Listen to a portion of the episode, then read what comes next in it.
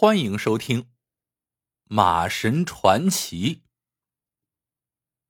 一九三一年冬，日本关东军河野中佐指挥着一个骑兵大队，在辽西一带多次的烧杀抢掠，当地百姓深受其害。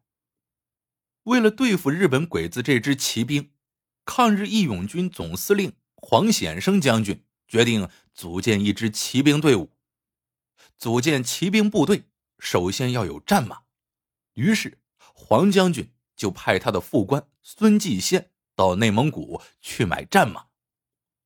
孙继先和几名随从化妆成马贩子，在内蒙古大草原上风餐露宿，奔波了一个多月，终于买到了两百多匹膘肥体壮的战马。谁知，当他们赶着这群战马返回义勇军驻地的途中，不幸遇上了小鬼子河野的骑兵大队，都被抓了起来。孙继先一行人等连同两百多匹战马，都被关在了一个大院子里。因为河野不知道这些人的真实身份，就把他们留了下来当马夫饲养战马。当晚，孙继先把几名随从召集到身边，说：“这两百匹战马能组建一个骑兵团，如果到了河野手中。”辽西人民必将遭到更大的灾难，我们一定要想办法把这些战马带回义勇军驻地。一个名叫刘二的随从为难的说：“我们几个手无寸铁，要在几百名全副武装的日本骑兵眼皮子底下赶走两百匹战马，你，你不是在做梦吧？”孙继先胸有成竹的说：“你们大概还不知道吧？”我孙继先就是马神的传人。随从们都万分惊讶的说：“你就是马神的传人？”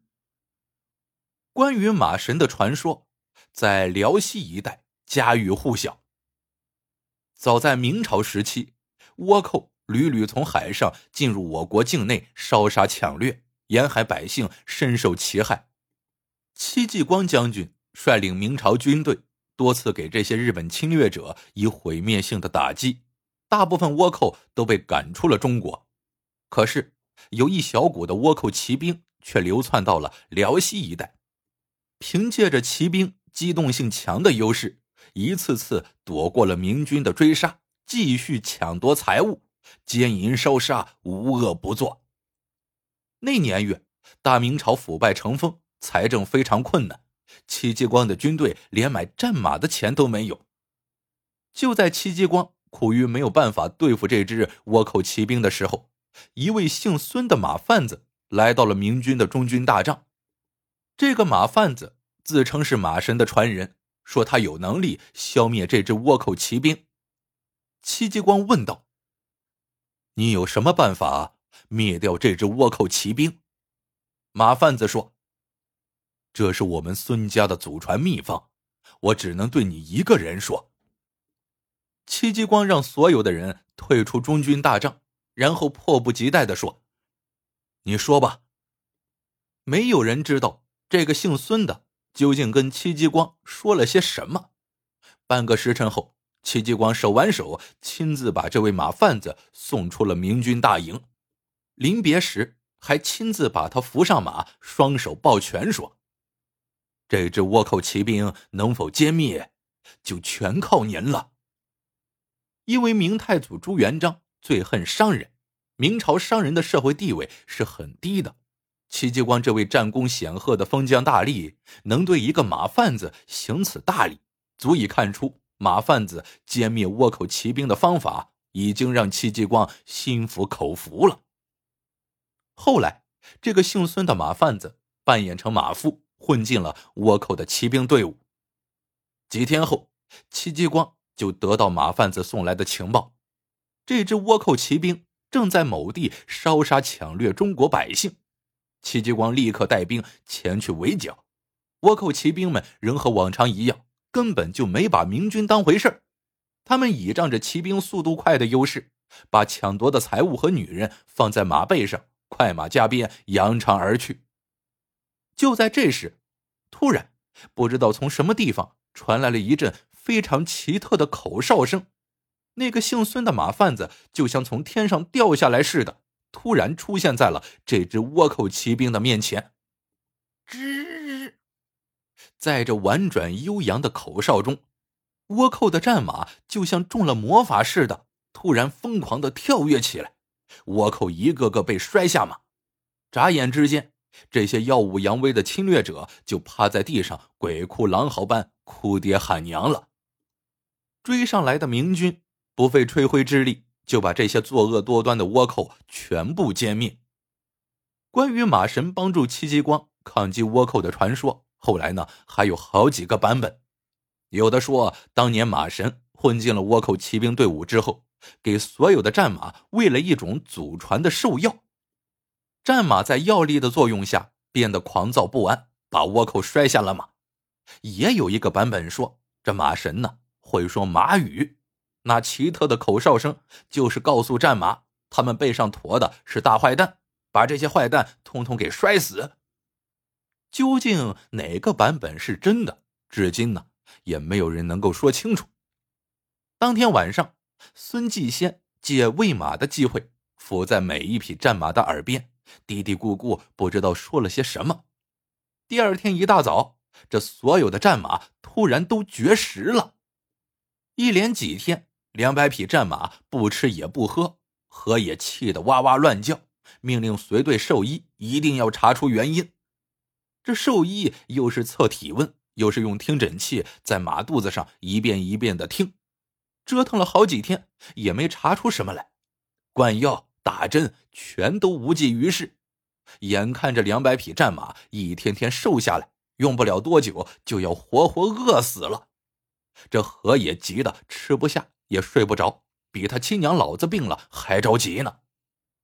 恰在这时，关东军司令部命令这支骑兵大队前往吉林围剿风起云涌的抗日武装，何也只得留下兽医和孙继先等几名马夫照看这些病马。他带着队伍就出发了。大队日本鬼子前脚刚走，孙继先就兴奋地说：“我们的机会来了。”刘二说。这些战马饿的走路都打晃了，机会来了又有啥用啊？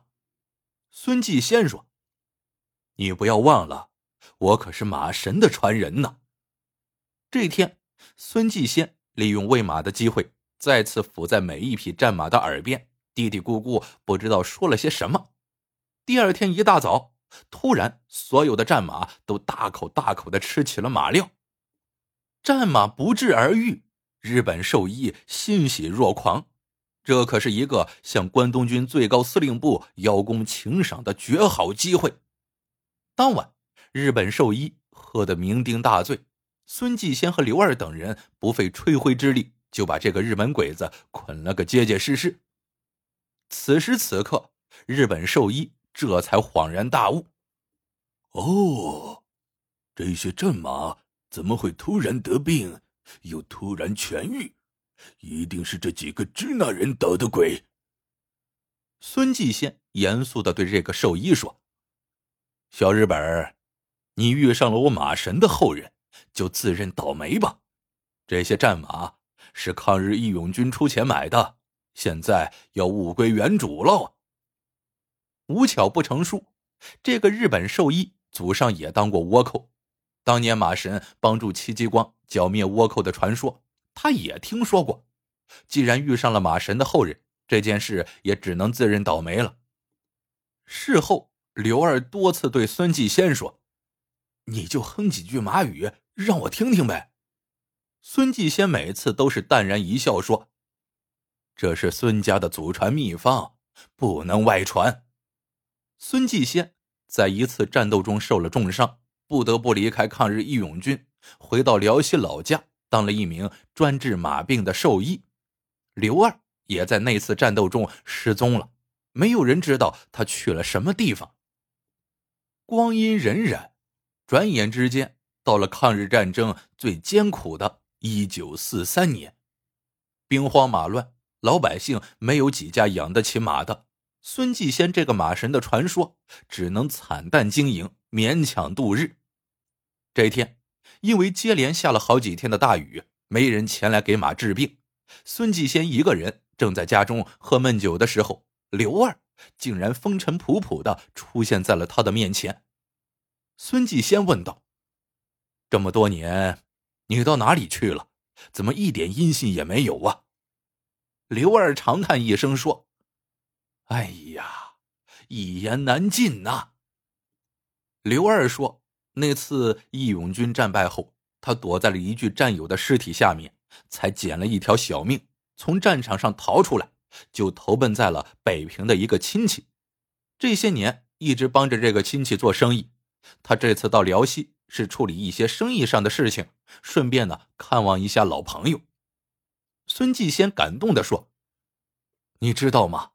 我这些年是多么的想念你呀！”刘二拿出一瓶好酒，说：“我也想念你呀！来来来，这是我从北平带来的一瓶好酒。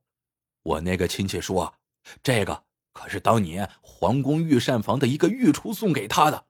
你我呀，今天喝个一醉方休。”两人边喝边聊，自然呢就谈到了那次连人带马被日本鬼子河野扣押的事刘二有意无意的随口问道。季仙老弟呀，我一直想不明白，难道你真的会说马语？孙继先说：“我哪里会说什么马语啊？其实那都是……”就在这时，一名佩戴大佐军衔的日本指挥官带着几个日本鬼子，气势汹汹的闯了进来。孙继先一眼就认出来了。这个日本大佐就是当年的骑兵大队长何野。刘二一见到何野，立刻就像耗子见了猫似的，点头哈腰的说：“太君。”孙继先满腹狐疑的看着刘二问道：“这，这是怎么回事？”刘二脸上一阵红一阵白的说：“人往高处走，水往低处流，我现在。”是日本关东军骑兵司令河野大佐的养马顾问了。原来在那次战斗中，刘二负伤之后被日本鬼子俘虏了，因为经不住严刑拷打，就变节投降，成了一名汉奸。他刚才所说的在什么北平做生意的事儿啊，那都是骗人的鬼话。孙继先愤怒的骂道：“你这个无耻的汉奸，说到我这里干什么来了？”刘二说：“河野大佐听说你们孙家有一本祖传的马神秘方，我就是专门为这件事来的。识时务者为俊杰，我劝你老老实实的把你家的祖传秘方交出来。大日本皇军可不是好惹的。”孙继先冷笑一声说：“我要是不交呢？”刘二突然一阵狂笑。孙继先，这秘方你交也得交，不交也得交。不瞒你说，我今天在你喝的酒里下了一种大日本皇军秘制的毒药。你要是不跟皇军合作，明年的今天就是你的忌日。孙继先万分惊讶的说：“你为什么要在酒里下毒？”刘二回道。不这样，你能把祖传秘方交出来吗？何野在这时候也威胁说：“交出秘方，解药的给；不交秘方，我就砍掉你的脑袋。”孙继先感到肚子里疼痛难忍，豆大的汗珠滚落了下来。他知道刘二说的不是假话，看样子这个狗汉奸把什么都跟日本鬼子说了。孙继先疼的在地上是直打滚，终于难忍疼痛的折磨，慢慢说道：“马神的祖传秘方藏在辽河对岸我的家里，只要给我解药，我就带你们去取。”狡猾的河野说：“我见到马神的祖传秘方，立刻就给你解药。”刘二立刻找来一条渡船。河野亲自带领十几名鬼子，押着孙继先，连同十几匹战马，登上了渡船。暴雨后的大辽河波涛汹涌，渡船在风浪中摇摇晃晃的向河对岸驶去。当渡船行驶到河中心的时候，孙继先突然从兜里掏出了一个小药葫芦，只见他迅速拧开药葫芦的盖子，猛然向空中撒去，霎时间，一股奇特的芳香迅速的蔓延开来。刘二大叫一声：“大家小心！”何爷也意识到上了孙继先的当了，可是还没等他拔出战刀，渡船上的战马闻到这股奇特的香味，立刻就像被打了兴奋剂似的，全都变得骚动不安起来，有的相互撕咬，有的相互踢打，有的甚至挣脱缰绳，不顾一切的往河里跳。混乱中，孙继先纵身跳进了波涛汹涌的河水中，不大一会儿。渡船就翻了，何野、刘二和十几名鬼子，连同战马，全部都淹死了。若干年后，孙家的老屋拆迁，人们在一段夹壁墙里发现了一本残缺不全的《马神秘方》。因为年代久远，并且有多处被鼠咬虫吃，人们只能从支离破碎的残缺文字中看到一些草药名字。还有用宫、商、角、徵、羽五声调式标出的疑似马语的曲谱。因为曲谱残缺不全，再加上孙继先家已经没有了后人了，所以也就无人能够读懂这些马语。这本马神秘方也就成了没人能够读懂的天书。故事到这里就结束了。喜欢的朋友们，记得点赞、评论、收藏，感谢您的收听，我们下个故事见。